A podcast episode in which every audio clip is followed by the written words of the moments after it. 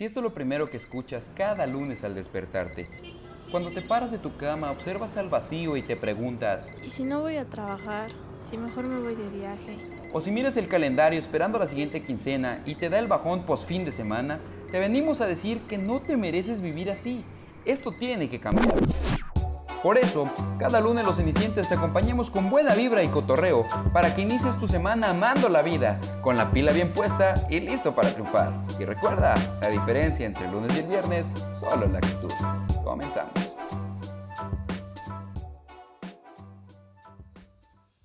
Me miro y la mire tu, tu, tu, tu, tu. Bienvenidos al Himalaya, mis estimados cenicientes. ¿Cómo Como de- sabemos que eso funcionó la semana pasada, pues bueno, lo voy a reaplicar a ver si nos jalamos el rating de vuelta. Por ahí lanzaron una votación de quién era mejor presentador. Ya tenemos a las personas identificadas, bloqueadas de nuestro podcast, aquellas que votaron por Fernanda. Muchas gracias. Pueden, pueden dirigirse. Para quien guste. Lamentablemente, de regreso a este universo aburrido. Pueden dirigirse al podcast de Erika Buenfil, de Odín Dupeirón, de Aislinn Derbez, el que quieran. Aquí, aquí manda papá. Y bueno, bajo esa misma línea, nos acompaña este elenco galardonado de estrellas. Las tuvimos que bajar de las constelaciones.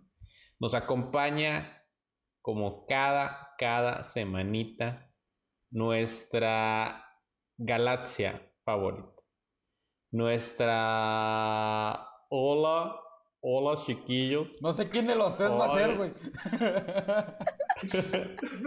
Cualquiera Sí, de de los hecho, tres. ¿cuál? No, me refiero a nuestro estimado Diego. Hola chiquillos. ¿Cómo Hola, chiquillos, ¿cómo Tasha. están? Bienvenido Diego. Galaxia. Ay, Ezequiel, tenemos planes. Nos íbamos a casar. Íbamos a tener tres. ¿Cómo están? Inicientes, hoy en lunes, lunes, lunes, lunes, con un tema. Buenas tardes, noches, días, dependiendo del horario que nos estén viendo, diría el Dani. Gracias. Ahora no fui yo. Ahora no fui yo. Buenas tardes, buenas noches, buenos días. Lo dijiste conscientemente y lo sabes y ahora no fui yo. El poeta del pueblo ya está ocupado, güey. O sea, ese puesto ya te lo ganaron. Maestro, Joan Sebastián, bienvenido. ¿Qué tal, cenicientes? ¿Cómo se encuentran? Espero en este inicio de semana puedan ser como cada lunes venimos a alegrarles un poco el día, la semana, el mes, lo que quieran. El año, Depende de cuánto les dure la sonrisa. El año, la vida, lo que quieran, no importa. Porque La en mi opinión, todo. En mi opinión y por lo que hemos recibido, el capítulo anterior estuvo muy, muy padre para reírse un muy buen rato. Pues ya ahí podemos ver los estragos del alcoholismo de Joan Sebastián. ¿Qué pasa después de ir a, a su grupo de alcohólicos anónimos? Y siguiendo, siguiendo esta línea de rehabilitaciones, nos acompaña también nuestro ceniciente con más aspiraciones en la vida. Aquel que. aquel que también ha participado de diversas rehabilitaciones. Se puede ver en su nariz como ya está un poco destruida. Bienvenido, licenciado. Buenas, buenas. ¿Cómo están, cenicientes? Espero que se la estén pasando a todo dar en este lunesito trucutru, en este lunesito chévere. Espero que se la, que se la estén pasando muy chido y es hoy, es hoy, es hoy. Hoy vamos a No tener mames, nuevo qué tema. ¡Qué asco, qué- güey! Qué güey. peor, Y bueno, estoy dejando para el final, en esta ocasión, sí, a la persona más importante, porque este podcast va especialmente dedicado para ella. El día de hoy no va a ser nuestro León Larregui, el día de hoy va a ser nuestra, nuestra Jenny Rivera, nuestra Paca, la del barrio. Todos aquellos símbolos, símbolos heroicos de las mujeres. Bienvenida, nuestra Oye, aunque vienes vestido tipo Paca. Rigoberta Menchú, ¿eh? Fer. No, pues. Güey, yo me imaginaba que ibas a decir Rigoberta Menchú. Estoy tomando la captura de no pantalla en estos momentos para adjuntarlo. Gracias. No, pues muchas gracias. Este, digo, nunca he sido fan de Jenny Rivera, aprecio a quien lo sea, pero yo no soy muy fan de Jenny Rivera. Este, yo, yo quiero mandarle en este, este lunes un saludo a todos mis fans que Ya se, crearon subió, en el capítulo ya. pasado. La perdí. Les prometo que volveré, volveré y reinaré. Hemos Sí, creado güey. un monstruo. Ven por qué a los oprimidos no hay que darle poder. Ah, no es cierto, qué mal chiste. Ah, caray. Volveré y reinaré. Pero ¿Cuántos bueno, de esos pero- votos no eran tus familiares, Fer? Oye, pero al menos mis familiares sumaron puntos. Tus familiares no te Oh. sumaron Mis puntos. familiares están en este podcast. Sí, porque uno de sus familiares está aquí. Hay otro familiar que te sigue y tampoco sumó puntos, ¿eh? Pero bueno. Y bueno, Este, ¡Auch! un bonito, ¡Auch! un bonito a bravas otra vez, ¿eh? oyentes que nos escuchan. Y pues nada, bonito inicio de semana. Y bueno, yo voy a presentar al último integrante de este podcast. Sí, señores, es el más irrelevante de todos, que claramente puede ser sustituido por Fer y por cualquiera de los anteriores, o incluso un bot. Estamos hablando de nada más y nada menos que nuestro árabe favorito, nuestro Benny Halamalami del futuro, nuestro eh, Jorge Negrete de muy bajo presupuesto, de esos que ni siquiera salen en parodiando. Estamos hablando del estimadísimo Adrián. Tengo barba y gracias a eso ligo Urenda. Ah, pero cuando ustedes puedan hablar en este tono de voz y su nivel de testosterona se iguale. ¿Qué tal? Bienvenidos, Cenicientes. Un gusto, un gusto saludarlos. Gracias por acompañarlos. Y bueno, Cenicientes, también tenemos el privilegio de presentarles a nuestro invitado del día de hoy, porque a veces también toca ponerse un poquito serios y sobre todo en este tipo de temas que agradecemos exista gente que nos puede educar, gente que se tome la molestia de agarrar el cerebro de estos neandertales y ponerle un poquito de conocimiento. Nos hace falta, nos hace falta también de vez en cuando. Nos acompaña en este episodio nuestro invitado Esteban Martínez. Esteban es psicólogo por la Universidad de Estudios Profesionales de Ciencias y Artes. Cuenta con un diplomado en liderazgo y gestión del capital humano. Cuenta con la certificación internacional Proton. Ha tenido experiencias vastas en la rama de la psicología. Y por si fuera poco, es fundador y director de Hazte Sentir. Es una organización de promoción a la salud mental, gestión de proyectos sociales, orientación y apoyo psicológico y de Identidades Masculinas León, que es un grupo de escucha, apoyo, reflexión y crecimiento personal para hombres, así como la prevención de riesgos psicosociales. Es escritor de diversos medios de comunicación y además le encanta dar conferencias y talleres. Ha participado en ponencias nacionales e internacionales y pues es un honor tenerlo en este humilde foro. Esteban, bienvenido. Muchas gracias. Tiene el honor. Ay, tiene el honor, qué modesto. Muchísimas gracias por, por esa presentación. Eh, es un gusto poder compartir justamente con, con todos ustedes y con las personas que nos escuchan para poder eh, aprender un poco sobre el tema. Yo creo que, y yo soy de las personas que considero que cuando sabes de algo y conoces un tema, no sirve de nada si no lo compartes. Entonces, pues el día de hoy estamos aquí para compartir justamente este tema y crear un diálogo que es prácticamente lo que vamos a realizar el día de hoy. Bueno, Cenicientes, pues el tema de esta semana es las masculinidades. ¿Qué son las masculinidades?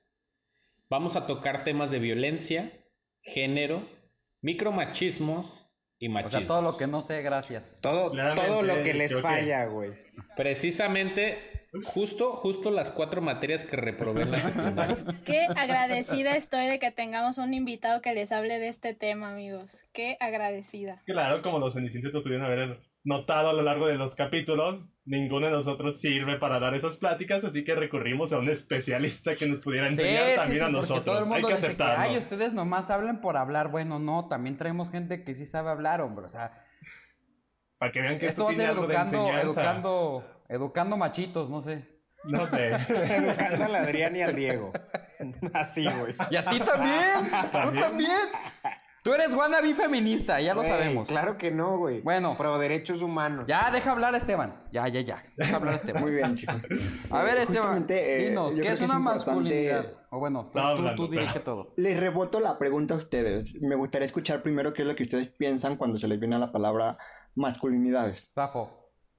A ver, no, espérate, la pregunta mejor, la, primera respuesta. Primero Diego, después un neutro y luego Adriana. Vamos a ver. Bueno, yo creo que. Ay, te pasas, güey. Este, Va a ser divertido para nivelarlo, porque si no van a hablar los dos al mismo tiempo. Y va a ser... Y vamos a perder rating, güey. Sí, güey, o sea, vamos a perder a la mitad del público ahí, por eso hay que nivelarlo. Uno fuerte, uno neutro. en, teoría, en teoría no nos pueden cancelar después de este episodio, güey, porque estamos aprendiendo. O sea, no nos pueden cancelar. Este. Bueno, yo creo que la masculinidad son aquellos constructos este, sociales que definen una figura, eh, pues ahora sí que masculina eh, dentro de una sociedad. Este, o sea, qué cosas culturales, sociales, este, de comportamientos van ligadas a una figura de lo que es masculino. No sé, ya con este rollo, la neta es que le estoy súper en pañales, pero en teoría puede ser, sea, la masculinidad es una cosa muy aparte de si eres hombre, o sea, puede ser hombre y no ser masculino y no hay pedo. O puede ser... Bueno, eso es lo que yo entiendo, ¿ah? Espero no haberme ya disparado en el pie, pero bueno, te lo digo. Fer.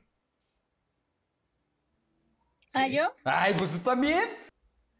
No, yo pensé que primero van No, es más, ustedes. es Vamos más. a nivelarlo. Pues, Juega, son- Primero nosotros y después que ella nos diga por qué estamos, ¿Quién por qué está bien? estamos mensos, güey. Así, güey.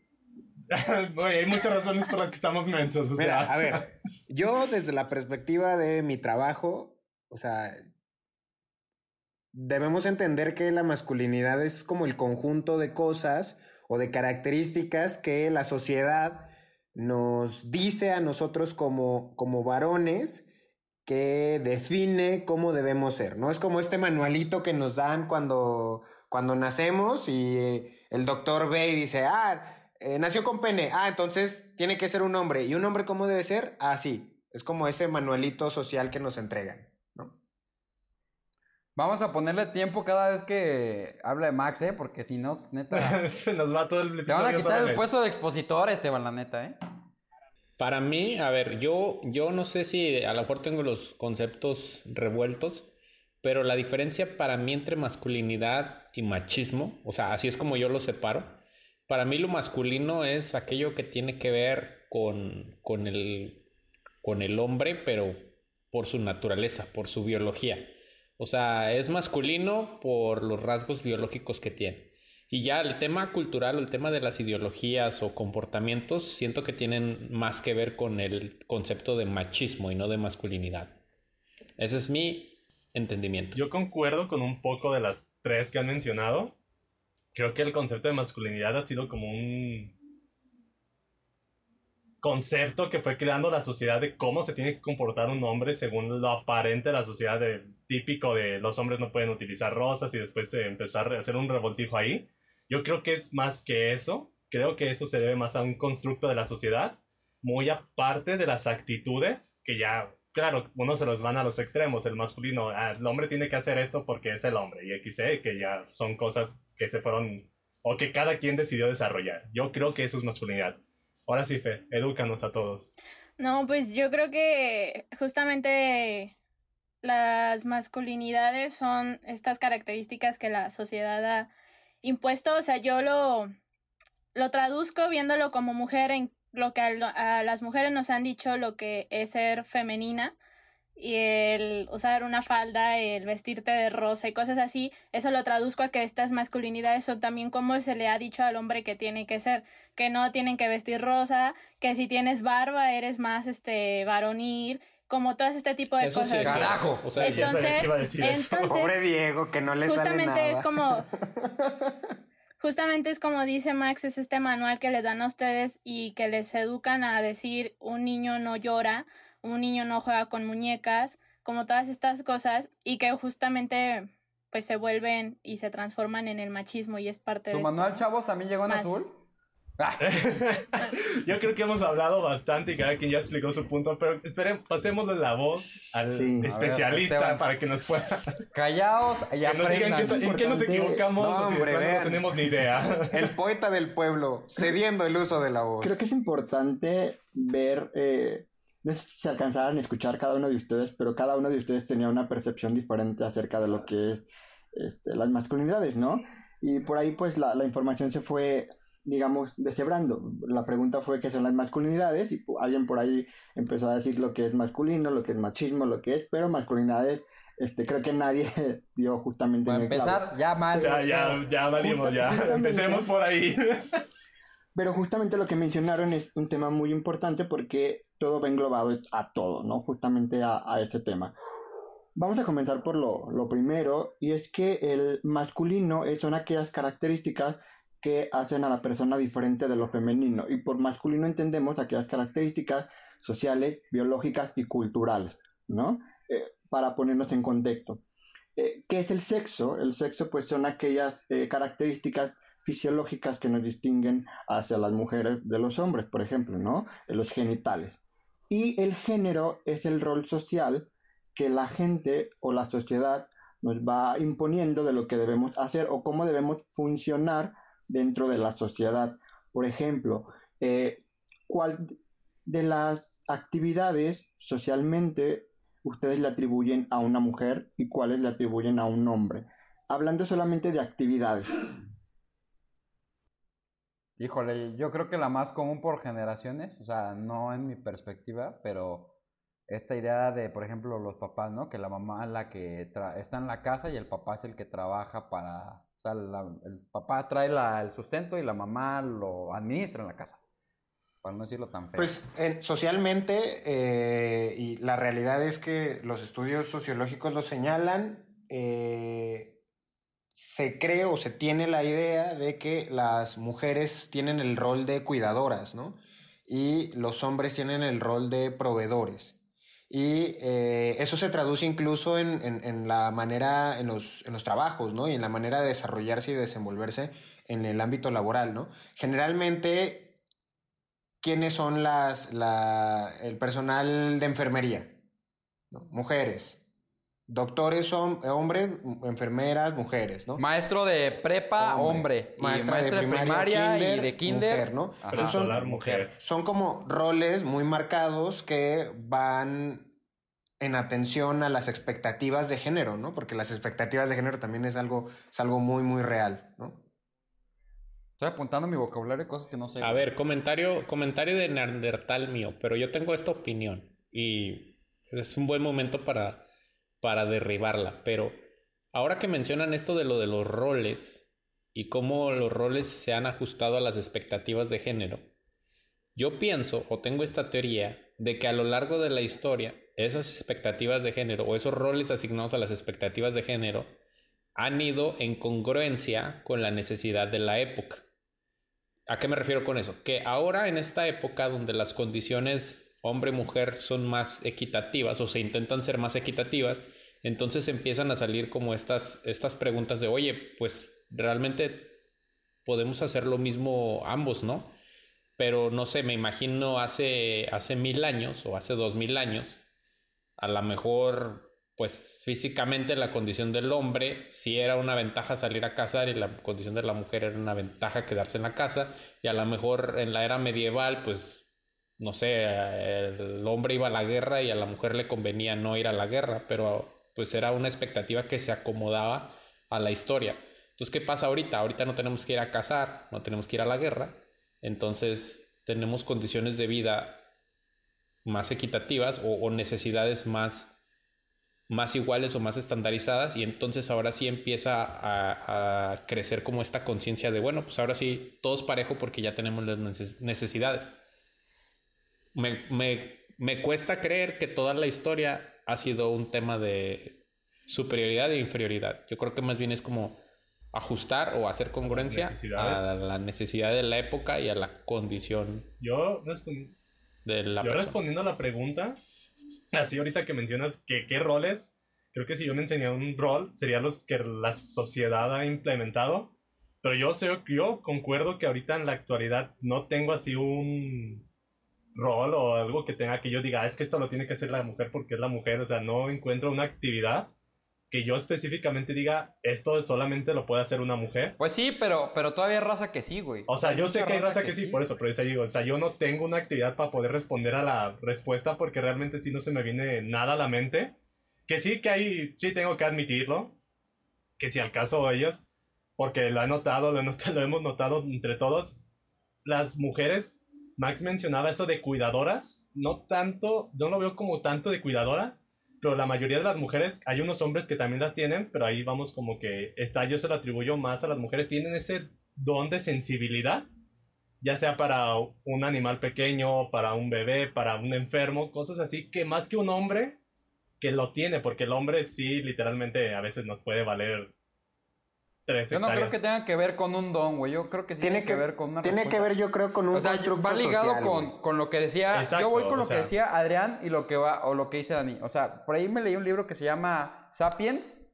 Este, muy bueno, que hace justamente la mención de eso, que decía que él, él comentaba, es que sí, efectivamente ha sido, ha habido un machismo esquematizado, por ejemplo, o, o roles de cuidadora durante toda la historia de la Vida, humanidad, exacto. pero no, era, no eran precisamente porque las mujeres en ese momento se sintieran este, oprimidas o así, ¿no? Simplemente, como dice Adrián, era la manera como la sociedad funcionaba. O sea, misma manera que entre los hombres se hacían trueques y demás cosas, ¿no? O sea, era la manera que la sociedad funcionaba. Yo creo que sí estamos en una etapa distinta que requiere otra manera de pensamiento. Estoy totalmente Pero de yo acuerdo. creo que Tiene que romper con esa cadena porque efectivamente, no que haya sido así durante la historia significa que haya sido la manera correcta, ¿no? Este Sí, yo creo que que haya sido así en ese momento tampoco quiere decir que era lo no se justifica, pero más bien no puedes, yo creo que no tienes que recriminar el pasado, sino el pasado te sirve para entender el presente y ver hacia adelante, No, ¿no? yo creo que no era lo correcto a nuestros estándares de hoy, pero correcto en esa época. Pues no lo sé. Mm. Y lo Quizás que, y lo que decía Dani. funcionaba en esa época, ¿no? Ajá. Y lo que- Quizás Era lo que era funcionaba, pero igual no era, no creo que pueda Y es ser que. lo correcto. o Pero es sea, que yo creo que lo correcto y lo funcional ahí está medio Pero complicado. sal a cazar un tigre Ahí de va, O sea, A ver, sal a cazar un tigre de bengala tú, güey. O sea, Sí, tú, sí, güey. Yo ya quiero ver eso, a ver, quiero ver. sí, güey. Ya no Cuando lo encuentres, me avisas. Bengala, Y ¿no? aparte ya ni tigres de bengala. Exacto, cuando me encuentres me avisas.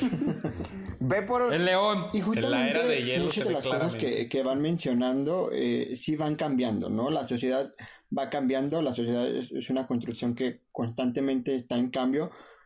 No sé si se han dado cuenta, pero en la mayoría de, bueno, en la actualidad, la mayoría que hace movimientos sociales de cambio climático, eh, de cualquier situación, pero que sea un movimiento social, la mayoría está liderado por jóvenes, ¿no? Y esto va ligado un poquito a lo que decía Adrián y Alejandro, ¿no? Eh, justamente hay una frase que circula mucho en redes sociales y muchos la toman como una burla, pero hay cierta de verdad en eso, en el hecho de qué pasa con ahora la generación de cristal, ¿no? Cualquier cosa les, duele, cualquier cosa les, les, les incomoda, cuando en realidad no, simplemente antes todo esto estaba reprimido, no se eh, dejaba expresar ciertas cosas desde cualquier punto de vista, social, eh, educacional, cultural, religioso, etcétera, pero ahora que ya la mayoría de los jóvenes justamente eh, tenemos como esa voz o esa iniciativa, es cuando la mayoría de los adultos que estaban acostumbrados a otro tipo de pensamiento, es cuando dicen, no, espérate, o sea, eso no se hace. Pero, ¿por qué no se hace? Porque justamente en épocas anteriores era algo que no se había intentado.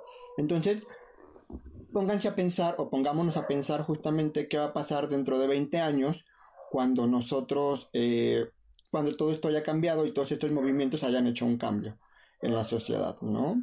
Justamente ahorita estamos viendo muchísimos movimientos sociales y todas esas características que mencionaban ustedes justamente va englobado a una característica de la masculinidad hegemónica.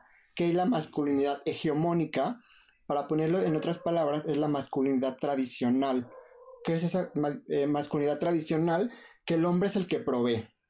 El hombre es el que provee siempre, es el que no cuida a los hijos porque por eso está la mujer, etcétera, ¿no?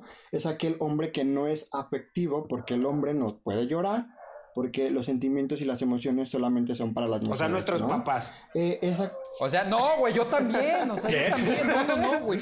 Adrián, Adrián, no llora. No, no, no. O sea, a lo mejor no es la misma escala que nuestros es papás, güey. No es la misma escala que nuestros papás. Pero, pero nosotros también lo, yo creo que somos víctimas de esa, no sé, de esas ideas. De esa construcción, también güey. nosotros, los O sea, jóvenes porque- actuales, somos O sea, afectados. sí, güey.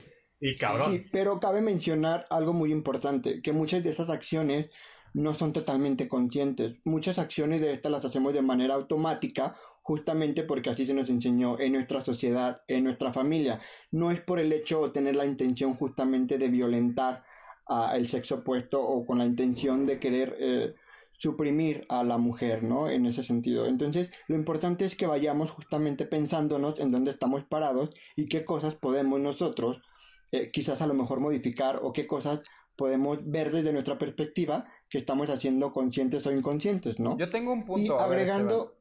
si me puedes ahí eh, medio... Es lo que yo hablaba, que por ejemplo, digo, hay muchas chavas, sobre todo las chavas, porque son las que dirigen el movimiento feminista y es un movimiento al final del día. Este, como que las, eh, justamente yo estoy muy de acuerdo con lo que dices, o sea que muchos de nosotros como hombres hemos vivido con estos, este, con, un sistema.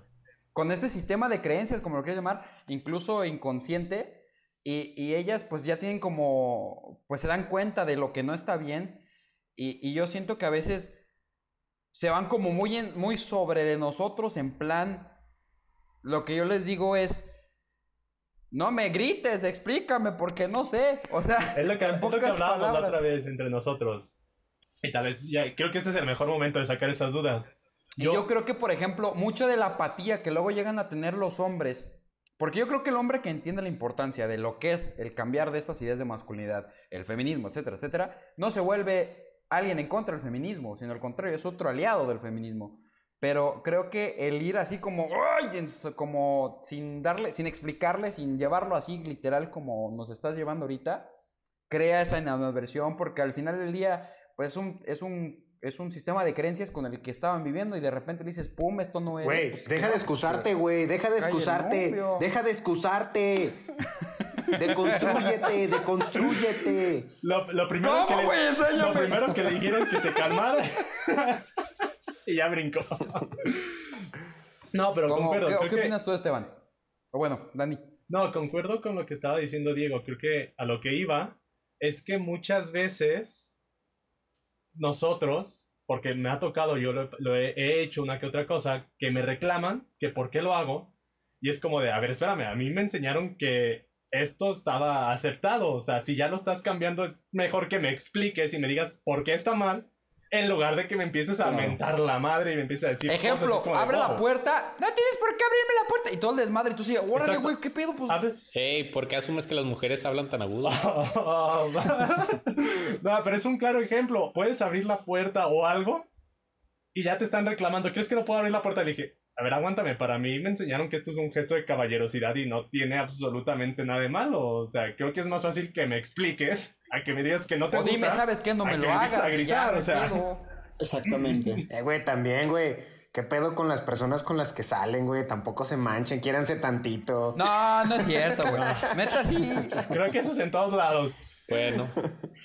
O sea, si estoy entendiendo bien, somos víctimas, somos víctimas porque nadie nos Justamente e, es, esa parte que menciona Adrián es parte de un eh, micromachismo que voy a hablar un poquito más adelante.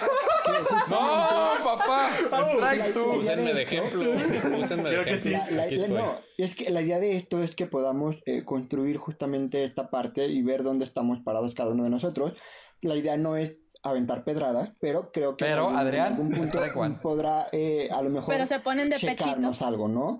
Y creo que está bien porque es una parte de reflexionar justamente a dónde estamos parados. Agregando unas características más a la eh, masculinidad que mencionaba hegemónica, tiene que ver con aquella masculinidad que rechaza todo lo femenino, ¿no? No me voy a poner rosa, el rosa es de niña y yo no me voy a poner esto o yo no lo otro. Rechaza totalmente todo ese tipo de, situaciones de lo que es femenino socialmente aceptado. Eh, tiene esa necesidad constante de aprobación de decir yo soy macho, yo soy hombre, yo soy el, que aquí puede, ¿no? Y se ven muchísimas, eh, ahora sí que características, ¿no? Desde la forma en cómo te comportas, la forma en cómo te vistes, la forma en cómo te expresas. Es esa parte de decir yo soy, yo soy y yo soy y yo soy, ¿no? Esa es una parte. El machismo sería otra parte. A mí me gustaría hacer la distinción porque se llaman masculinidades. Porque justamente hablamos de aquellas todas aquellas personas que estamos o que están fuera de esa cajita de la masculinidad hegemónica. Es decir, todas aquellas personas, por ahí habrá gente que nos está escuchando y decir, bueno, pero yo soy masculino, pero no me identifico con, o sea, yo no soy el 100% proveedor, yo sí cuido, yo este sí soy afectivo, yo no cumplo con la mayoría de los requisitos de una Exactamente, ¿no? Entonces justamente eso sería lo que son las masculinidades, ¿no? Hay que le cambien de podcast, que le pongan de Jodiendo Este no es su Justamente hay otras masculinidades en donde las personas puedan sentirse no es que puedan sentirse, más bien que hay otras masculinidades que representan también la parte masculina, ¿no? Que la parte masculina no tiene que ser justamente esa parte machista o esa parte eh, opresora justamente, ¿no? Entonces es justamente por eso que se le denomina masculinos, ¿no? O sea, masculinidades. A ver, déjame entonces, entonces si te, puede interrumpir, si entendimos bien. Existen masculinidades y los puedes definir que traen detrás ciertas como la hegemónica que ahorita explicabas y la, y la que rechaza lo femenino, son masculinidades que no, que sí violentan de alguna manera al otro sexo. Entonces la idea es puedes seguir siendo masculino sin necesidad de perder tu, o sea, sin, alejándote de esa parte, ¿no? Creo que lo que estoy entendiendo. ok. ¿No? Creo que lo que trata de decir es que puedes seguir siendo masculino hegemónico, pero sin llegar a violentar. Ah, ok. Sí, puede, o sea, porque el machismo, el machismo es algo diferente a eso por ejemplo, como le mencionaban algunos de ustedes, ¿no? A lo mejor hacemos algunas de estas características de forma automática, pero no lo hacemos justamente con la intención o no se hace con la intención de, eh, violentar o desprestigiar al, otro sexo. ¿no? ¿Podríamos entrar a decir que es una masculinidad funcional? ¿A qué llamarías tú funcional, Diego? O sea, por ejemplo, ¿a qué voy? O sea, tomando rasgos de lo, de lo, de lo que, ejemplo, o, eh, ser. O sea, masculino. para sobrevivir los siguientes no, 20 años. No, no, no. O sea, por ejemplo, de que tú, tú, eh, tú tienes esta idea masculina de que el hombre es el que provee. Entonces, dentro de tu idea de que provees, a lo mejor a tu pareja le das un chocolate, güey.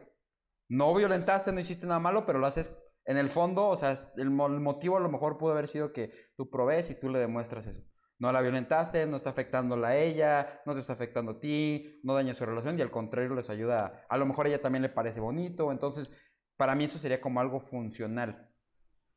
Sí, podría ser, ¿no? Y sobre todo porque hay una comunicación constante. El, el decir, oye, fíjate que yo hago estas cosas, ¿cómo ves? O sea, ¿te parece, no te parece? Así a lo mejor fui criado, a lo mejor así eh, me educaron, etcétera, ¿no? Pero siempre muchas de las cosas se pueden resolver mediante el diálogo. Entonces, aquí la, importancia de ver el versus contra el machismo es que en el machismo ya hay un tipo de violencia como violencia doméstica, violencia eh, sexual, violencia económica, violencia física, psicológica, emocional, en donde pues hay una agresión constante hacia la otra persona, ¿no? Entonces esa es la, la diferencia. Cuando hablamos de las otras masculinidades, estamos hablando de masculinidades alternas, que son aquellas que no se alcanzan a identificar justamente con las características de una masculinidad hegemónica, que es la masculinidad tradicional como normalmente se conoce, ¿no? Y bueno, pues en esta, en esta parte también socialmente hay micromachismos que no tienen nada de micro, porque son, al final de cuentas son, son machismos, y me gustaría eh, indagar un poco más sobre esto, aquí sí me voy a extender un poco, porque es importante hablar sobre las cosas que nosotros vamos normalizando como sociedad, que al final de cuentas es machismo como tal, ¿no? Y bueno, ¿cuáles serían todas esas cosas que forman el micromachismo? Bueno, pues aquellos factores tanto de comunicación, aquellos factores familiares, eh, escolares, eh, religiosos y aquellos eh, factores que van formando parte de nuestra vida. ¿Qué, ¿Qué entienden ustedes por micromachismos? Teniendo un poquito este contexto. Zafo. Ahora sí zafo yo, güey. Porque lo haces diario, güey. Que son comportamientos que son comportamientos de nuestro día a día que para nosotros son normales, que pasan desapercibidos, que los hacemos de manera inconsciente, pero que entran en la categoría de machismo. Por eso son micro, porque son actitudes normalizadas del día a día, creo. Okay. Pues son eh, gestos que han sido normalizados y que generalmente se cree que son, son sutiles, pero que ayudan a perpetuar como las ideas del sexismo, los roles de género, las expectativas de género. Es como una forma de violencia que, entre comillas, puede decirse que está suavizada por la normalización, pero en realidad deja de ser, no deja de ser violencia. No sé, por, no sé por qué a Esteban le entiendo todo y a ti nada y te quiero pegar, güey. sí, a Esteban habla súper claro y habla Max y Ok. O sea, yo creo que ya es un tema de, de, de, odio personal, no tiene nada que ver con el donde quieras, donde quieras. Sobres. Eso, eso es machismo. Sobres. Eso es machismo. Los hombres no nos tenemos que pelear para resolver nuestros problemas. Te veo en León. no, y la, definición que dijeron es, está, eh, es buena, al final de cuentas, eh, con palabras más, palabras menos, pero son aquellas, justamente aquellos mecanismos sutiles ejercidos por la sociedad que son aceptados abiertamente y que de alguna manera esperados también, ¿no? Y es una manera, digamos, sofisticada de, decir eh, lo que aceptamos aquello como la caballerosidad, ¿no? Eh, vamos hablando de no llegar justamente como a esa parte de, los extremos, ¿no? Que la caballerosidad no tiene nada que ver con el machismo y el machismo no tiene nada que ver con ser Gracias, gracias, gracias. Yo. Gracias. Muchas de, de, esas situaciones, y es importante hablarlo porque se tiende a generalizar, ¿no? Aquella persona que es como eh, masculina o caballerosa. Eh, tiende luego luego a englobarse como en esta parte de una persona machista y cuando en realidad no. Eh, una persona machista es aquella que ejerce violencia hacia otra persona. Bueno, y son esos comportamientos aceptados, pero hay eh, cuatro tipos de micromachismos y ya de ahí me voy a arrancar con los ejemplos, ¿no? Uno, uno, un micromachismo que es el más utilizado es el utilitario. ¿Cuál es este? Bueno, pues es forzar el comportamiento femenino de lo tradicional. ¿Como cuál? Eh, que la mujer es la que tiene que hacer en casa, no, sí, sí, la mujer es la que tiene que estar en casa, no, ya no puede trabajar, ella tiene que quedarse con los hijos, ella es aquella persona que está forzando justamente a que la mujer haga ese papel eh, tradicionalmente aceptado por la sociedad. No sé si hay algún ejemplo que se les viniera, por ejemplo, ahorita a la cabeza, en donde se fuerza por esa parte. Pues creo que día a día en la sociedad, ¿no? O sea, yo, por ejemplo, lo conozco en mis vecindarios, en las familias que conozco. Me cuesta trabajo encontrar una mujer, más bien un hombre, que se dedique a la casa, a la limpieza o tan solo que se contrate como, no sé el nombre, como servidumbre directamente a atender la casa, limpiarlas, me cuesta yo, en mi sociedad, no podría mencionar un caso. Todos los que yo sé son mujeres, completamente niñas, adolescentes, mujeres, pero hombres no. Porque yo sí me he planteado de por qué no lo haces, es que eso lo tiene que hacer la mujer. Güey, yo sí de, Yo sí lo hago, güey. Güey, no te estoy diciendo que tú, güey. Yo, yo estoy en tu círculo. Saco. Yo estoy en tu círculo, güey. Pues ya te puse el saco, dije vecindario. dije vecindario. Tú no vives en mi vecindario. Ay. Shot por cada vez que Max quiere llamar la atención. Güey, estoy ligando a través de un podcast, güey. Ay. Brandy, huevo. Tote. ya lo decíamos. Es importante eh, mencionar que no siempre es el hombre el que hace ese tipo de micromachismo. ¡Ah, qué buena! está dentro de la familia. ¿Por qué? Porque justamente hablando sobre el tema, y creo que es importante como romper como esos estereotipos, en donde el hombre solamente es el que ejerce los micromachismos, ¿no? El machismo como tal sí, pero el micromachismo no. ¿Cuándo se ejerce el micromachismo dentro de una familia? Por justamente aquello de la sociedad ¿no? La mamá que, por ejemplo, le dice a la, a, la, hija, ¿no? Tú tienes que lavarle la ropa a tu hermano porque pues tú eres la mujer de la casa. Ya llegó tu hermano, tu papá, hazle de comer, no tú, ¿no? Y justamente esas cositas que no tienen nada de micro son macromachismos, porque al final de cuentas, también quien está formando parte de, de, de esa violencia, pues es justamente la mamá. Que sí, lo hacen a veces de manera inconsciente también porque justamente si nos vamos a la parte eh, social, histórica, pues bueno, así me enseñó mi, mamá, mi abuelita, etcétera, etcétera, ¿no? Pero de alguna manera eso se va haciendo de manera inconsciente. Entonces, digo, por ahí habrá quien todavía hace ese tipo de situaciones y es muy común verlo, sobre todo en México, en donde pues la familia es la familia, ¿no? Y todos tienen que estar unidos y la mamá es quien siempre está al cuidado de los demás. Pero sí es muy común justamente ver en la parte de Latinoamérica este tipo de, de micromachismos por parte de la familia. Por- Eh, eh, sí, Sí, yo te, yo que te quería comentar una historia que a mí me pasó personal de una conducta que aprendí, o sea, de machismo. Yo recuerdo muy claramente cuando empezaba a salir recién en mis primeros años así de con noviecitas en las prepas. O sea, a los 23. Una chava. O sea, Como hace un año, hace como más seis o menos. meses, hace como seis meses. No, yo recuerdo que una mujer me dijo, es que el hombre que no sirve proveer, yo no lo quiero. Ah, sí, claro. O sea, yo, ay, cabrón. pásame su WhatsApp. O sea, ¿qué parte de hoy no, no entendiste, güey? Sí, pero es importante saber que los micromachismos eh, se dan por toda la sociedad, no solamente lo ejerce pues el hombre en, en este sentido, ¿no? Y los otros es el micromachismo encubierto, que es esta parte en donde se oculta el objetivo de no darle la credibilidad a la parte femenina, ¿no? Y no darle la confianza, y donde se abusa de la confianza en la parte femenina. ¿Qué Yo por entiendo eso? que Diego tiene una belleza oculta. Oculta en su corazón. Porque pues estás muy cañón, güey. Pero yo, yo creo que como... Entonces, ¿cuál, cuál era la pregunta otra vez, profe? Sí, nomás me quisiste tirar Sí, mierda, no, güey, dos y gracias. media y no es la pregunta. ¿Qué? Por ahí lo dijiste, ¿no? ¿Cuál era Ay. la, la, Ay, la pregunta? El otro tipo de, de- de machismo es el, machi- el micromachismo encubierto. Es aquel micromachismo que oculta justamente el objetivo de eh, no darle la credibilidad a, a la mujer y se le abusa de su confianza en la parte, mascu- en la parte femenina. Ah, yo creo que como el mansplaining, ¿no? Este, interrumpir a las mujeres porque creemos que no, que no, este, que no tienen Que la a estar mal, ¿o qué razón, exactamente, que, es- que van a estar Que equivocadas. están pensando No, con las que más bien hormonas, güey. Eso es muy común no, que lo he cocina- escuchado. O sea, de que, ay, es que... Cocina tú porque tú cocinas más rico. Ah, es- esa la aplicas tú, ¿verdad? güey? O sea, ese ahí es, Adrián. va es Adrián. Eso sí, puede, eso sí puede ser en mi caso, güey, pero no tiene que ver con machismo, es que soy muy malo cocinando. Eh, A lo mejor no te habías dado cuenta. Eh, güey, da- amiga, date cuenta, güey.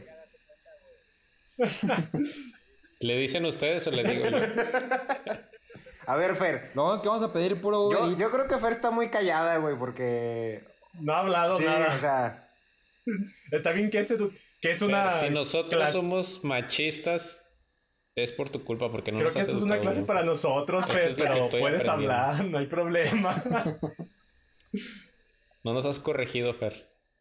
Pues no, los estoy escuchando, estoy escuchando lo que piensan de todo esto. Al final de cuentas, creo que yo como mujer, pues obviamente tengo otra perspectiva del tema y está interesante como ver lo que ustedes piensan y cómo ustedes tienen que trabajar en esa deconstrucción. Yo no tengo ninguna obligación de educarlos porque no son mis hijos. Exactamente. Este, soy su amiga y sí creo que les he indicado actitudes que son malas o que son machistas, pero justamente pues esta Yo creo parte que, yo creo que sí planeamos bien cabrón a Fer, güey, porque cuando nos dice algo así que es bien machista, todos, güey, no sean cabrones, todos, güey, acéptenla bien, güey.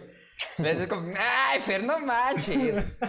Pero eso que dice eh, Fer, de alguna manera Fer. tiene que ver con la parte de- del micromachismo utilitario, ¿no? Porque ella es la única mujer que está aquí, es la que tendría que educarlo.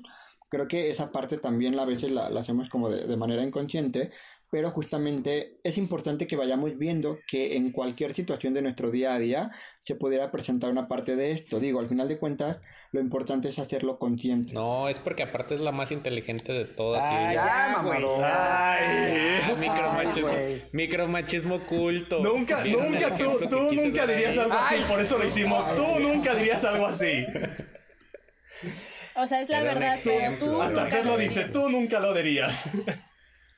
Bueno, pero por algo lo dijo, ¿no? El día de hoy.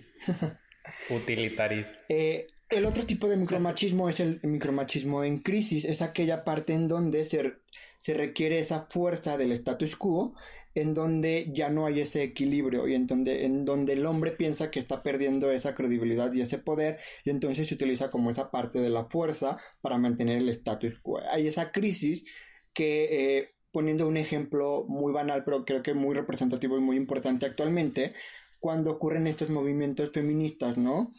Falta que hay, hay opiniones divididas y opiniones en contra, eh, contrarias a, esto, pero ¿qué ocurre cuando eh, con este tipo de micromachismo en crisis salen esta parte de hombres en donde empiezan justamente a generar o ese odio o generar justamente esa parte de decir nosotros aquí somos los que mandamos entonces cómo van a venir ustedes a, alzar la voz y a decir cosas no y, es cuando ocurre esa parte del micromachismo en crisis en donde se necesita reforzar esa parte del, macho, del, masculino hegemónico, ¿no? Entonces es muy importante también verlo desde, desde esa perspectiva. Y otra parte de, otro micromachismo es el coercitivo. ¿Cuál es este? Bueno, pues el donde se usa la fuerza psicológica y moral masculina, que tiene que ver con aquello de eh, yo lo hago porque yo soy hombre y porque yo soy hombre, ¿no? Y, punto. Porque así somos los hombres y así nos educamos y somos fuertes y nosotros tenemos justamente como, como este poder, en donde o te, te ajustas a mis reglas porque soy hombre y moralmente soy el que puedo hacer ciertas cosas que tú no puedes y entonces justamente se crea esta parte del micromachismo también social. ¿Por qué tan callados? Porque, Porque estamos reflexionando. Estoy reflexionando. Es que estamos pensando. O sea, no lo Tardamos, estamos como. Estoy como Dewey, güey. Es que sí, la ardilla está, full. Este procesador Pentium está, pero con fire. Bien, estos son los, los tipos de micromachismos eh, más comunes que existen.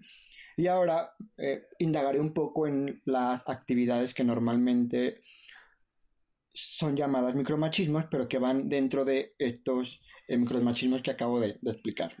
Bueno, voy a puntualizar en cada uno de ellos para podernos entender un poquito. Uno de ellos son las labores domésticas, ¿no? En donde eh, el hombre no, hace labores domésticas justamente porque es hombre. ¿no? Si lo vemos desde esta parte coercitiva, pues el hombre porque es hombre y su lógica machista no deja que él haga ese tipo de cosas porque como el hombre va a hacer ese tipo de cosas tradicionalmente femeninas. Exacto, no. Entonces, viéndolo justamente desde la parte de eh, utilitaria, pues es, forzar a que la, la parte femenina haga ese trabajo porque es su deber socialmente, ¿no? Y bueno, el, el, el hecho de aprovecharse de la capacidad eh, física del sexo femenino también es una parte de, micromachismo, ¿no? Y el abuso de la capacidad que la persona tiene. Por ejemplo, eh, y creo que lo hemos visto en películas románticas y en novelas, ¿no? Cuando la, la, mujer empieza a decir, es que me estás engañando, yo, yo tengo ese sentido como de ver, exacto, ¿no? Y empiezan justamente con ese tipo de comentarios, es que estás loca, es que no es cierto, es que ya vas a inventar cosas, y es que te ponen como toda esa parte justamente de un micromachismo encubierto. Ah, es que estás en tus días, por eso estás así. Exactamente, ¿no? Justamente se utilizan ese tipo de... Me declaro culpable, hoy me declaro culpable, la neta. en donde vamos normalizando justamente esto. ¿Por qué?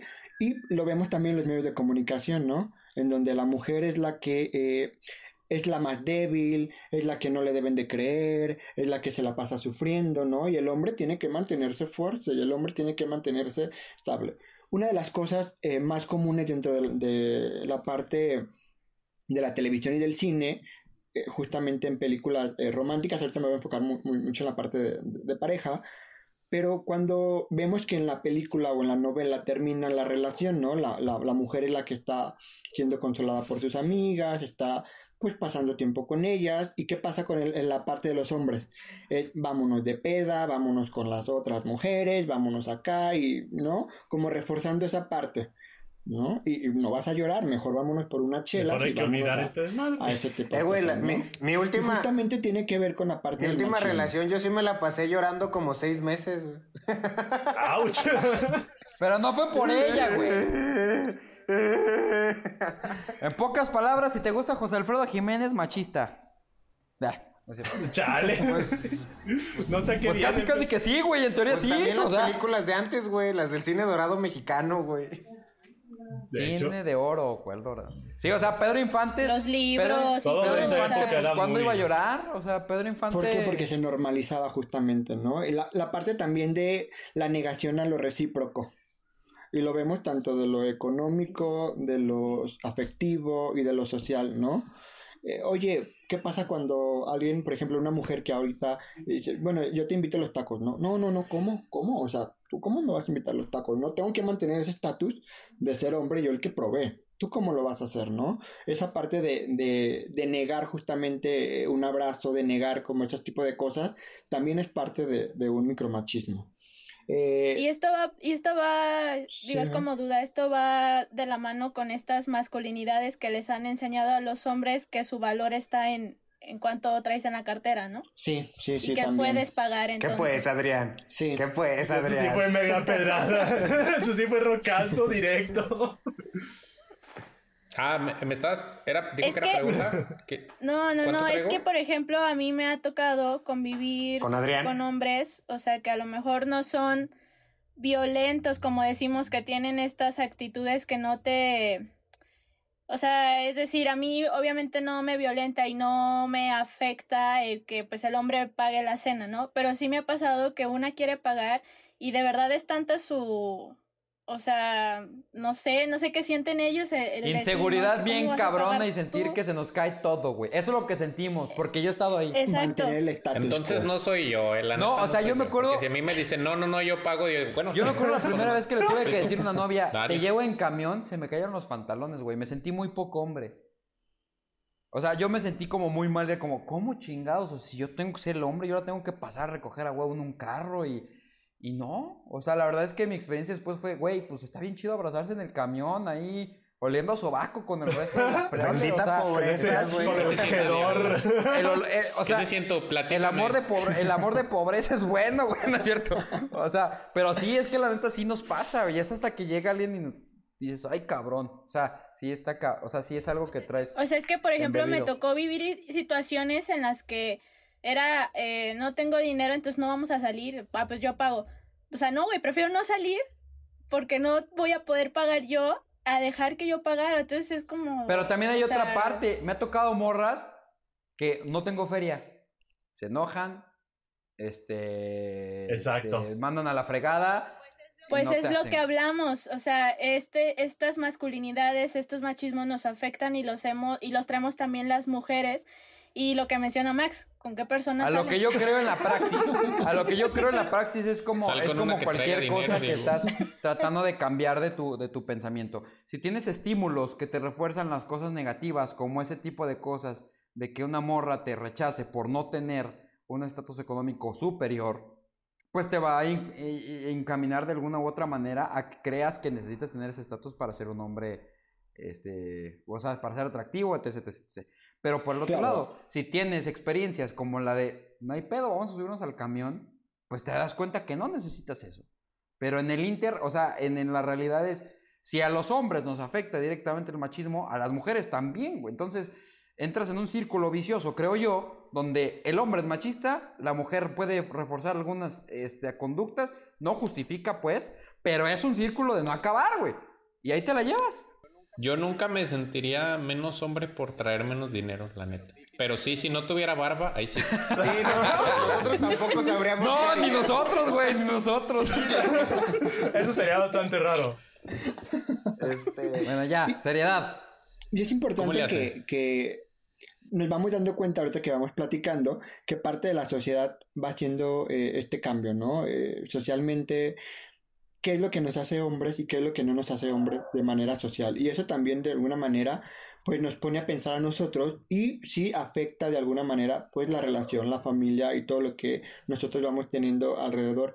Y sí, como lo comentábamos, ¿no? El, el micromachismo no solamente lo, lo ejerce el hombre, sino también de alguna manera, e- incluso las mujeres, pero de manera inconsciente, ¿no? Creo que lo importante es que vayamos pensándonos y reflexionándonos justamente en dónde estamos y qué es lo que vamos haciendo consciente y qué es lo que no vamos haciendo consciente. Aquí también eh, es una parte muy importante porque hay muchas personas que se justifican con el yo soy así, así me criaron y así fui educado y así. Eh, ese es un pensamiento realmente Dilo, Nulo, dilo. ¿no? Como sale, Nulo. Al final de cuentas, todo lo que se aprende se puede desaprender. Totalmente. Es también esto que como dice Diego, es que me han tocado experiencias así, pues sí, pero creo que ya Aprendo, estamos en una edad y hemos ido a la universidad y demás para que nos dé Pues es que la verdad y- es que no, o sea, la verdad es que en mi experiencia hasta que tienes la otra parte de la moneda es que lo aprendes, o sea, porque yo fue hasta que viví la otra parte que me di cuenta. Y, y eso no era porque no fuera un ser pensante, simplemente es porque está tan embebido en tu sistema como vato que hasta que llega algo que te hace cortocircuito, para bien o para mal, lo captas. No es obligación de la morra. Yo creo que estoy actualmente hay tan, yo creo que actualmente hay tanta información y tantos movimientos justamente sociales que nos están enseñando qué es lo que se ha estado normalizando y no es correcto como para que nos, te- no estemos encerrados en lo que nos ha tocado vivir solamente. Sí, y- O sea, creo que no es una excusa. No, no sí, es una no es excusa. una excusa y, y es importante que entender que todo lo que aprendemos de cualquier cosa se puede desaprender. Entonces no es válido el comentario de es que yo soy así, así me crearon. Creo que ya estamos, eh, cuando somos adultos tenemos una conciencia de poder decir, oye, esto no me está funcionando en mi vida y creo que puedo cambiarlo. Desde cualquier punto de vista, cualquier situación que nosotros eh, estemos, estemos pasando. Y creo que es muy importante lo, lo que mencionas, Fer. O sea, hay muchos movimientos actualmente que nos pueden ayudar justamente a aprender cosas nuevas, pero lo importante de eh, aprender cosas nuevas, justamente como este diálogo, no es tratar de imponer que pienses como yo pienso, sino que justamente creamos esa reflexión para dejar pensando, oye, eh, ¿qué estoy haciendo yo? ¿En dónde estoy parado? ¿Y qué puedo hacer justamente en ese sentido? Y otra, y otra muy, muy importante, otro micromachismo eh, que se crea dentro de las relaciones es esa parte de crear una falta de intimidad de decir, oye, ¿sabes qué? No hemos tenido relaciones ya en tanto tiempo. Oye, ¿sabes qué? Creo que ya es tiempo de que tengamos relaciones. Oye, creo que ya es momento y vamos como forzando esta parte, ¿no? De, de, las relaciones eh, en la cuestión sexual. Claro que eh, no solamente el machismo es violentar a la persona de manera física y sexual, sino también a través de manera eh, psicológica y de manera moral. Otra muy importante es la pseudo comunicación o la pseudo negación. ¿A, ¿A qué voy con esto? Cuando justamente en esta parte de decir, está bien, ya vamos a hablar para calmar las cosas, y, y hay este micromachismo eh, encubierto, porque yo estoy cediendo a que vayamos a hablar para tratar de hablar la situación y calmar justamente lo que está pasando, pero yo por dentro me mantengo en mi postura de que no voy a cambiar de opinión, de que es lo que yo digo, lo que yo quiero, pero estoy de alguna manera cediendo El Max. para que tú veas que si te hago caso, para que tú veas que si estoy contigo, para que tú veas que si te escucho, para que tú veas Que se te sí quite ese orgullo, mujer, atención, que tienes, ¿no? ¿no? Y, y de alguna manera es como esa parte de decir, bueno, sí vamos a hablarlo, no pasa nada, pero por dentro yo sigo insistiendo como que no, yo no me voy a quitar de, de, de este pensamiento que tengo, ¿no? Entonces, y eso lo hemos normalizado muchísimas Eso hasta lo aplico con ustedes, güey. situaciones. Sí, sí, güey, sí, güey. Vaya, güey, apláudate, Sí, cabrón. sí. Estás con madre, güey. Sí, güey, sí, güey. ¿Ya, ¿Ya terminaste, güey? Sí, güey, vamos a comunicarnos, güey. Sí, güey, sí, güey. Excelente, excelente machito, excelente machito. Cállese, pinche vato del norte. Y, y uno, bueno, y ya este, eh, los últimos, pero no menos importantes, es la inocentización. Como su nombre lo dice, la parte inocente, ¿no? Crearse esa parte culpabilizadora de decir, es que yo soy así. Es que así me educaron, perdóname, ¿no? Es que, ay, es que lo hice, ¿no? Justificando justamente esa parte, pero culpándose uno mismo para violentar a la otra persona, porque entonces tú eres la que no me entiendes, tú eres la que me estás insultando, tú eres la que me estás diciendo, pero yo me hago el inocente porque así me criaron, ¿no? Y yo me culpo de todo porque pues así me dijeron que eran las cosas, ¿no?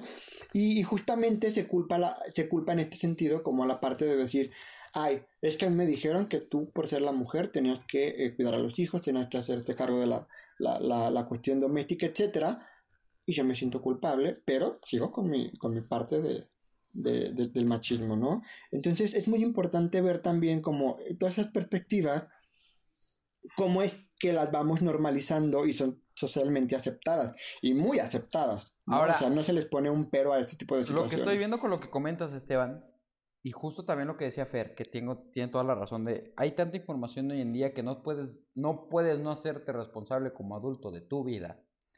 Lo que estoy entendiendo es que la gente que tiene este tipo de conductas es gente que por lo general, corrígeme si me equivoco, Esteban, es gente que no se ha hecho responsable de su vida, no solo en ese aspecto, sino en muchos aspectos de su vida. Porque creo que no puede ser en A todo bien y en B todo mal. O sea, va junto con pegado. Si no tienes la capacidad de reconocer tus errores, de mejorar, entonces nunca vas a mejorar. Y eso incluye en el machismo. O sea, yo creo que mientras seas una persona funcional o sea, que tengas terapia, lo que sea, etcétera, etcétera, te vas a tener, te vas a poder dar cuenta como que, oye, esto creo que no está tan chido, o esto me está causando ruido, esto me genera inseguridad, creo que tiene que ver con un rol de género, creo que tiene que ver con una percepción errónea de masculinidad, etcétera, etcétera, ¿no?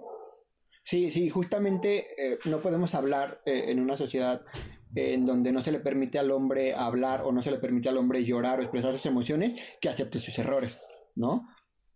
No podemos este, decir, oye, acepta tus errores, pero ¿cómo? Si yo no me equivoco, si yo soy perfecto, si yo hago todo esto, ¿no? Entonces, desde esas cositas pequeñas, híjole, es, es, muy importante que lo, que lo vayamos viendo. Bueno, y ya para ir, cerrando como esta ya parte... Ya me descalabraste como 30 Chadren ya está desangrándose, güey.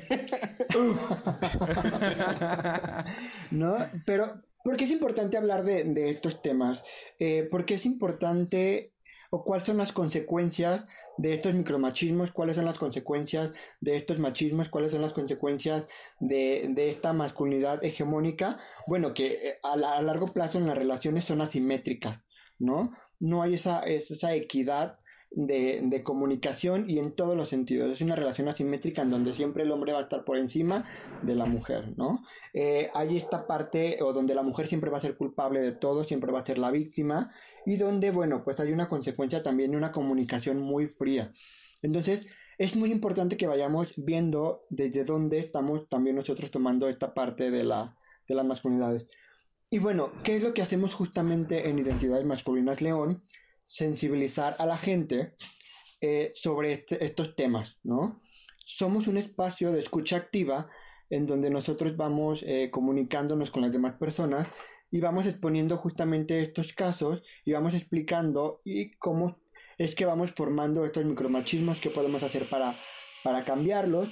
Y bueno, justamente por eso nos llamamos identidades masculinas, porque somos varias personas que a lo mejor eh, no se identifican con una o con otra eh, parte masculina socialmente como tal. Entonces, eh, sí es muy importante hablar de esos temas porque me imagino que ustedes y los que nos están escuchando se quedan pensando y van atando como cabos o cablecitos que, están por aquí sueltos y justamente eso es lo, lo importante del tema. Sí, estoy de acuerdo. Yo creo que este, yo lo que he comentado justamente me, creo que me da las razones. Eh, cerrando yo un poquito ya para englobar, al final del día ya entendemos que no somos conscientes al 100%, sin embargo eso no nos quita la responsabilidad como hombres de reeducarnos. Ese es el primer punto que creo yo. Y también lo que mencionábamos, ¿no? De que, eh, pues si eres un hombre funcional, si eres un hombre pensante, o sea, si te rueda tantito la ardilla, te vas a dar cuenta que hay cosas que no están bien. Entonces, creo que este tipo de espacios donde, donde voluntariamente pueda ir un hombre de cromañón como nosotros a que los eduquen, son muy útiles. Y creo que esta, esta plática a veces, eh, eh, digo, el movimiento feminista está haciendo bien las cosas, está haciendo, levantando la voz, está poniendo enfrente, pero creo que como hombres debemos empujar desde nuestra trinchera. Creo que el cambio, si nosotros en cierto punto somos aquellos que fungen la figura de poder en muchos lugares por el privilegio que tenemos de ser hombres, desde entender esta perspectiva distinta podemos hacer muchísimas cosas, ayudar a equilibrar la, balanza, que al final del día de eso se trata este pedo, ¿no? Es la este, primera vez que te escucho no decir pendejadas, güey, y nada más porque hay una persona que conoces, güey no, porque así pienso, puñetón. porque así pienso. porque así pienso. Veíasme un sándwich, ¿verdad? Veíasme un puto sándwich. Norte, Ve, un sándwich, güey. tú no puedes pensar ¿Y eso qué tiene? Eres del ah, claro. O sea, déjame decirte que nuestra, cállese, nuestra cállese, rating acá... Cállese. Mira, güey, de San Luis para arriba ya no existe, güey. El rating de San Luis para arriba ya no existe. bueno. Mi, mi conclusión es... Eh, yo tuve una relación con una chava cuando, cuando estaba viviendo en Ya otro, en sabemos, otro todo el lugar. mundo los Ya llevamos como sabe. cinco capítulos de Cuando estaba viviendo en otro lugar. este, Oye, hablamos de animales y... Ah, yo tuve una relación, no mames. y esta chava me decía siempre, educación financiera. Ah, yo y tuve una esta relación. chava me decía siempre, Max, deconstrúyete cuantas veces sean necesarias. Y esa es una realidad y es algo que yo les puedo invitar a todas y a todos ustedes cenicientes, a deconstruirnos cuantas veces sean necesarias. En el día, eh, en la semana, en el mes, en el año, cuantas veces sean necesarias porque uno no termina de conocerse y uno no termina, uno o una no termina de conocerse y este, es, es importante que, que lo hagamos y que nos vayamos deconstruyendo. Hasta aquí es mi reporte, Joaquín. Yo creo que para finalizar lo que yo podría decir es que si tú cenicientes que nos escuchas te sentiste identificado o identificada con alguna de las descripciones que así que de aquí se dieron, reflexiona un poco sobre tu comportamiento. No es tarde para empezar a cambiar esas conductas que pueden ser actualmente ya no socialmente aceptables y porque fueron socialmente aceptables hace 30, 40, 50 años, no quiere decir que van a seguir siendo socialmente aceptables ahora. Anda, Adrián, habla. Después de Ve nomás la reflexión de Adrián. tan- Ve No, nomás lo no, que no. habla. Necesitas darle tiempo, está procesando. Está procesando ¿sabes? lo que acaba de Windows escuchar. Ya lleva como 10 reiniciadas. güey. Cortocircuito, güey. Es, es como cuando reiniciabas el Mi Windows 94. Diego, en edición pones, pones el de Windows. No, mi conclusión es que un paso importante que tenemos que dar es darnos cuenta que hay algo que necesitamos cambiar. Creo que ese es el primer paso. O sea, el primer paso es aceptar que hay algo mal.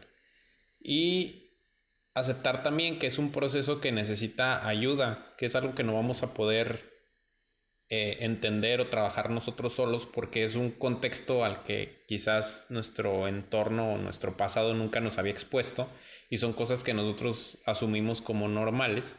Entonces hay que, hay que abrir nuestro contexto y entender qué es lo que estamos viendo de manera diferente y en su mayoría errónea.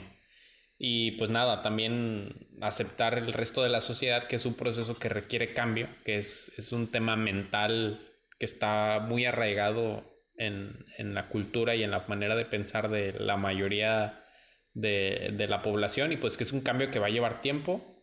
Qué bueno que la batalla ya comenzó, Gran paso. pero pues sí. Eh, ¿En qué momento los cuatro esperemos. nos pusimos bien elocuentes y bien listos, güey? Hay, hay algo que debo mencionar mucho y es. El tolerancia. encantador de perros. O sea, Así, tal cual. Pero ahora sí. Lo que nunca, lo que sí nunca creo que vaya a cambiar es que sí me siento un poco más hombre que ustedes por tener barba. Ay. Eso, o sea, perdón, no sé cuántas pláticas A ver, necesitemos, Si pero yo eso les no platico en... Si yo en todos los capítulos les platico de todas mis relaciones, güey, este güey en todos los capítulos nos habla sobre que tiene barba güey, y que canta. Sí. Y que canta. Se llama tener más testosterona y entonces Ay. biológicamente tengo más De testosterona hecho, que ustedes. técnicamente ahí te voy a refutar porque estudié lo mismo y no se debe a que tengas más testosterona. Bueno, Se cuando debe que cuando tu- es el la- cuerpo- sea sobre por qué no no, lo dirige para dónde va. güey. Sí, en otro otro- capítulo. En otro capítulo hablamos sobre perdón. las Fer, barbas ahora y sí, ese tipo tu de conclusión. cosas. Pues mi conclusión es que me da gusto que se hablen este tipo de temas, sobre todo con ustedes, que creo que los hemos discutido, pero pues obviamente es un proceso, como dice Adrián, que necesita tiempo. Eh, la verdad es que sí siento que que el Diego, Max, Adrián y Dani de hace unos años no son los de ahorita. Gracias. ¡Eso! Eso, vamos bien, vamos bien. Pero les falta Ah. mucho, les falta Claro, Ah. sí, claro que sí, claro claramente. que sí, lo acepto. Y, y yo creo que este tipo de temas son necesarios dialogar, no son, creo que no son debatibles porque al final de cuentas esas actitudes atentan muchas veces contra, pues incluso los derechos de otras personas. Entonces, creo que no es como que estén a discusión, sino que son temas que se hablan y para que se puedan entender y está padre que se abra el diálogo para todo este tipo de temas aquí. Eh, y pues nada, muchas, Gracias Esteban por traer este Gracias tema. por a hacer menos pendejos a mis amigos. en pocas palabras. Gracias Aspas, por sumarte a mi lucha de poder.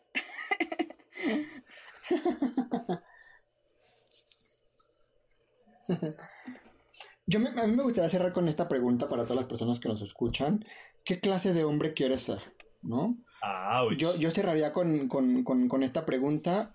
Ahí, Entre Adrián, Max, Diego y se van haciendo, ¿Qué? se van haciendo ¿No? bolas con lo que van eh, sintiendo y con lo que van, van contestando. ¿no? Creo, creo que es importante como parte de nuestro autoconocimiento y de nuestro autoconcepto que vayamos pensando, ¿no? Que más allá de qué clase de hombre queremos ser, qué clase de personas somos y qué clase de personas queremos ser.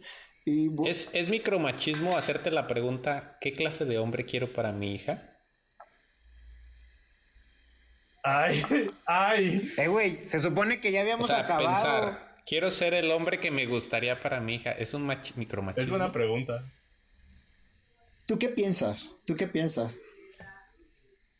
Yo pienso que no, yo pienso que es como, ¿cómo me gustaría que trataran a, a las mujeres? Ajá, pero no porque sea tu hija, güey. En general, ¿cómo te gustaría que un hombre trate a una mujer, güey? Exacto. Creo que ese es la- el pensamiento completo.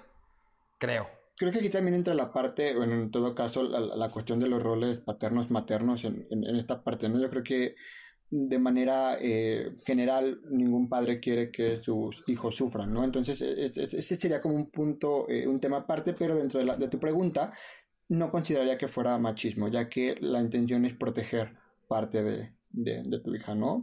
La cuestión aquí ya sería cuando eh, limitas, si limitarías a tu hija en ciertas cosas o prohibirías en ciertas cosas eh, o utilizarías, por ejemplo, alguna cuestión en encubierta o alguna cuestión o forzarías alguna, eh, digamos, alguna eh, conducta tradicional, entonces sí sería machismo.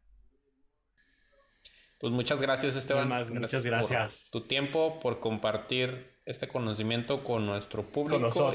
y con nosotros. Creo que principalmente con nosotros. Recuerden, Cenicientes, síganos en nuestras redes sociales, arroba Cenicientes, o bueno, en nuestra única red social, ahora que nuestra becaria quiera hacer nuestro Twitter y nuestro Facebook. Yo ya no soy becaria, yo ya pues- estoy un haciendo un movimiento para que Para el ascenso. Está Yo buscando ese ascenso. Muy bien. Excelente. Sigue nuestro Instagram que vamos a tener que contratar otro becario porque la becaria ya se sintió Hugo Sánchez.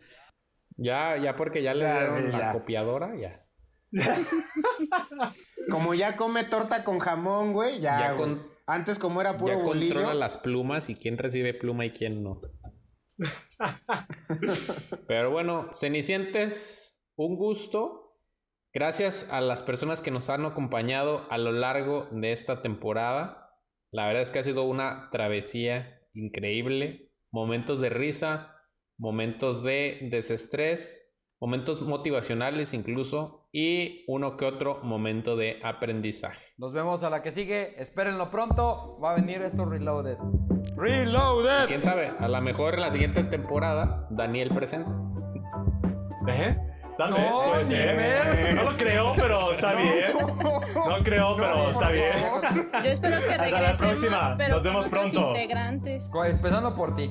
Empezando por ti. ¿Ya te quieres ir o cómo está el asunto? Ustedes, ustedes, Ah. ustedes. Hasta luego, nos vemos hasta la próxima.